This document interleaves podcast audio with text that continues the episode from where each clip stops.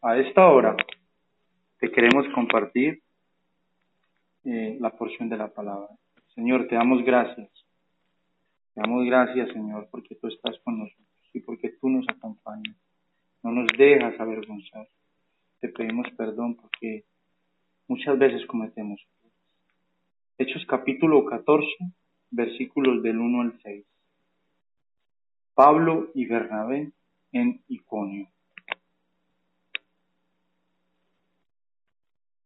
Hola, hermosa familia de la fe.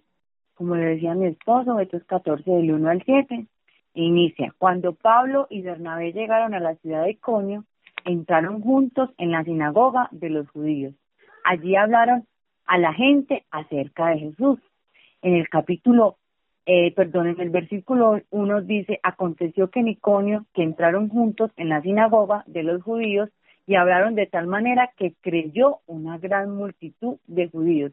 Y esa parte es importante donde dice que hablaron de tal manera que creyó una, una gran multitud. Ahí podemos ver que esa gran multitud que creyó de la palabra que les dieron ellos eso significa que ellos estaban llenos del Espíritu Santo, llenos de gozo, con el poder de Dios y con un mensaje verdadero de la buena noticia. Allí fueron bien recibidos, pero no por todos, pues los judíos que no creían excitaron y corrompieron los ánimos de los gentiles contra los hermanos. La situación en esa ciudad fue diferente a la anterior, aunque había gente que rechazó el mensaje, otras personas sí lo recibieron. Pero ellos, los apóstoles, decidieron quedarse para cumplir allí el propósito por el cual habían sido enviados. Pues, por tanto, se detuvieron allí mucho tiempo, hablando con Deneudo, confiando en el Señor, el cual daba testimonio a la palabra de su gracia, concediendo que se hiciesen por las manos de ellos señales y prodigios. Pero llegó un punto en que tuvieron que tomar la decisión de marcharse de allí porque sus enemigos estaban planeando hacerle daño. Pues dice la palabra que los gobernantes, junto a los judíos y los gentiles, se lanzaron a enfrentarlos y a pedrarlos. Habiendo sabido, huyeron a Listra y Derbe, ciudades de Liconia, y a toda la región circunvecina. Allí predicaban el Evangelio de la buena noticia. Aquí podemos ver cosas muy importantes. Y la primera es que Dios hace una promesa. Él la cumplirá absolutamente. Dios es fiel. Él fue dador de valentía, de gracia, confianza y coraje a Pablo y Bernabé.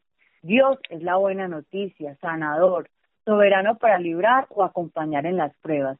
Dios vivo, creador del cielo y de la tierra. Dios es un testimonio vivo en Cristo, sustento, alimento y alegría mi fortaleza en la humillación, mi sanador y protector, mi motor y mi guía. Dios tiene un refugio para su pueblo en caso de las tormentas.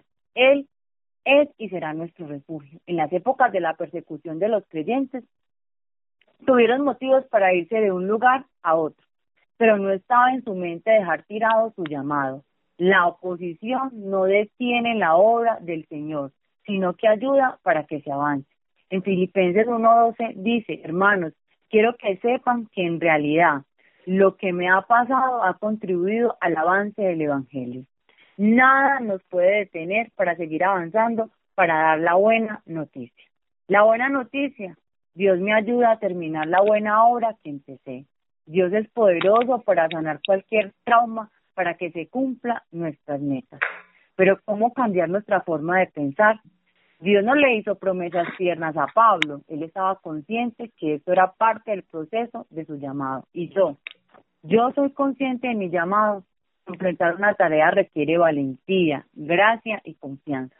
Dios ya me ha dado todo eso. Tal vez he tenido miedo, angustia, he sido herido, humillado, he muerto para otros, me han alabado y aplastado luego.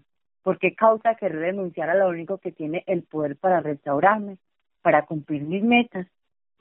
Tenemos un desafío y es obedecer, sostenerme en mi llamado aferrado a Dios, completar las tareas que inicié y rendir buenas cuentas a los que confiaron en mí. Jamás abandonar mis metas y mis sueños. Cuando nuestros sueños están enfocados a hacer la buena voluntad de Dios. El Salmo 37.4 dice, deleítate en el Señor y Él te concederá los deseos de tu corazón. Aquí vemos que este, estos grupos de apóstoles tenían una gran constancia y una perseverancia para hacer el bien en medio de peligros y dificultades. Es una bendita muestra de la gracia que nos da nuestro Señor Jesucristo. Donde quiera que sean llevados los siervos de Dios, deben de siempre decir la verdad. Cuando iban en el nombre y el poder de Cristo, Él no dejaba de dar testimonio de la palabra de su gracia. Nos asegura que es la palabra de Dios y que podemos jugarnos nuestras almas por ella. Y vemos que continúan con la misión de compartir el Evangelio. Sabiendo aún que donde estaban llegando a llevar la verdad, se encontraban con creencias, religiones diferentes, en este caso los judíos. Pero no desaprovechaban oportunidad para hablar de tal manera que otros se convirtieran, así como en el versículo 1 nos lo ilustraba mi esposa ahorita. Aún sabiendo que algunos judíos lo rechazaban y rechazaban el mensaje y lograban que otras personas también fueran indispuestas para el mensaje, así ellos se quedaron allí en Iconio. En el capítulo 3 dice, pero los apóstoles se quedaron allí por mucho tiempo, predicando con valentía. Qué elegancia. Acerca de la gracia del Señor y el Señor demostraba el, que el mensaje era verdadero al darles poder para hacer señales milagrosas y maravillosas. Entonces, vemos que es, puro, es puesta a prueba la fe. Ellos estaban con la fe viva y continuaban predicando, esforzándose y siendo valientes, aún siendo rechazados, pero creían porque las personas que ya habían empezado a creer, ellos necesitaban acapararlas, necesitaban cogerlas para sí, ¿cierto? Y también nos, nos da el respaldo, nos da el respaldo, porque aquí más adelante nos dice, el Señor demostró que el mensaje era verdadero al darles poder. Qué hermoso es. Y quisiera hasta ahora proponerte dos cosas. Una, que aprovechemos cada oportunidad cada oportunidad que haya para llevar el Evangelio. No importa que una puerta se cierre, muchas más se abrirán. Más posibilidades hay.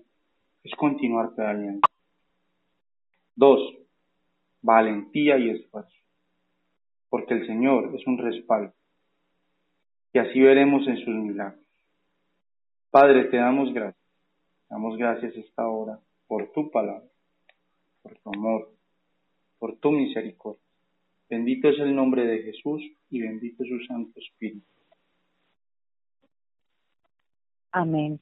Y que la perseverancia de llevar la buena noticia esté en nuestro corazón y que sigamos buscando también dársela a otros que como nosotros necesitamos de esa buena noticia. Que Dios los siga bendiciendo. Amén.